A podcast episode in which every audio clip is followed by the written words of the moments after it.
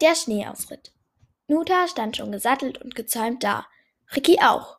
Dick verpackt ritten Ricky und Rocker los. Der Schnee wurde immer dichter und dichter. Außer dem Hufschritt der Pferde, dem Knacksen der Äste und dem Krächzen der Krähen war nichts zu hören. Schweigend ritten die beiden nebeneinander her. Wenn das morgen bei euch auch so ist, dann beneide ich euch richtig, brach Ricky das peinliche Schweigen. Röcker antwortete, du kannst ja auch ausreiten mit deiner Familie, und wenn sie keine Zeit hat, dann eben alleine.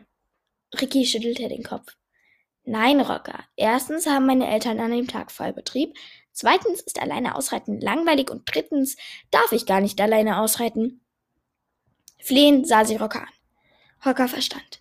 Ricky, du weißt, dass wir selten in den Urlaub fahren und morgen ist das wie für dich Urlaub. Ich werde danach mich auch mit dir treffen. Ricky gab nach.